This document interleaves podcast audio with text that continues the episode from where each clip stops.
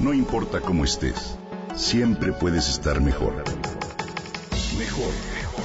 Con Reavivadas.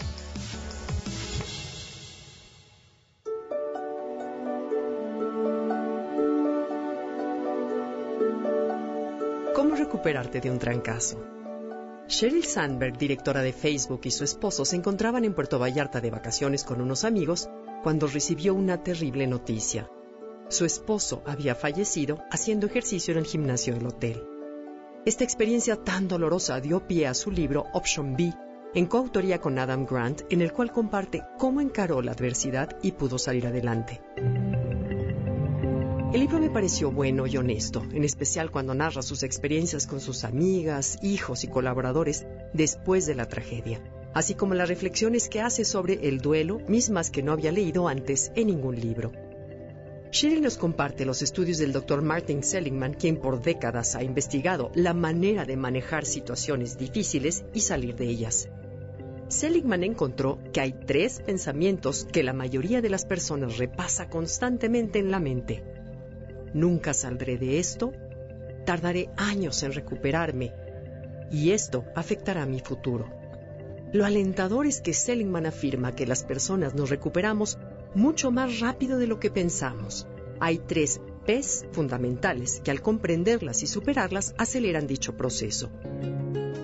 Personalización, la creencia de que fuimos nosotros los que fallamos.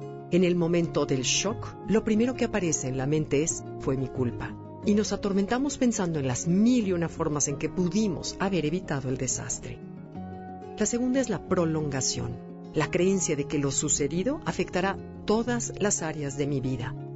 Y la tercera, la permanencia, la creencia de que los efectos negativos de la experiencia durarán para siempre. Cientos de estudios demuestran que tanto niños como adultos nos recuperamos más rápido cuando nos damos cuenta de que la situación dolorosa no fue culpa nuestra, que no afectará todas las áreas de la vida y que tampoco el dolor permanecerá para siempre. Bueno, pero ¿cómo salimos de las tres P's? La terapia conductual sugiere anotar en un papel cada una de las creencias que nos angustian sobre lo vivido y desafiarlas con frases que comprueben que son falsas. Por ejemplo, Cheryl escribió, mis hijos nunca tendrán una infancia feliz, y narra que al ver la frase sobre papel, el estómago se le volteó se acordó de muchas de las personas que en la niñez perdieron a sus papás y comprobó que su predicción no era correcta. Muy bien, pero una vez que ya superamos las tres P's, ¿qué más podemos hacer para mejorar el escenario? Los expertos nos aconsejan lo siguiente, pensar que las cosas pudieron ser peores, ¿sí? Peores. Asombroso. Pero una de las cosas que más me ayudó fue enfocarme en los peores escenarios, comenta Cheryl, durante los primeros días de desesperación, mi instinto fue buscar pensamientos positivos y Adam me sugirió todo lo contrario. Piensa en cuánto peor pudieron haber sido las cosas. ¿Peor? Bromeas, ¿verdad? Y su respuesta me partió. Dave pudo haber tenido esa arritmia cardíaca mientras manejaba el auto con tus hijos. ¡Wow!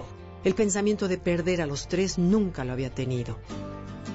En el instante me sentí infinitamente agradecida porque estaban vivos y sanos. La gratitud opacó parte del duelo. Otro de los puntos básicos para recuperarnos es agradecer lo que sí tenemos. Entre más agradecidos seamos con la vida, con la familia y las personas que nos apoyan, sufriremos menos depresión o ansiedad y volveremos a sonreír más pronto de lo que imaginamos.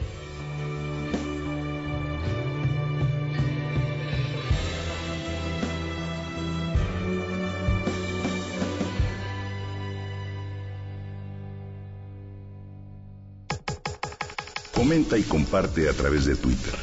Gaby-Vargas. No importa cómo estés, siempre puedes estar mejor. Mejor, mejor. Con Gaby Vargas.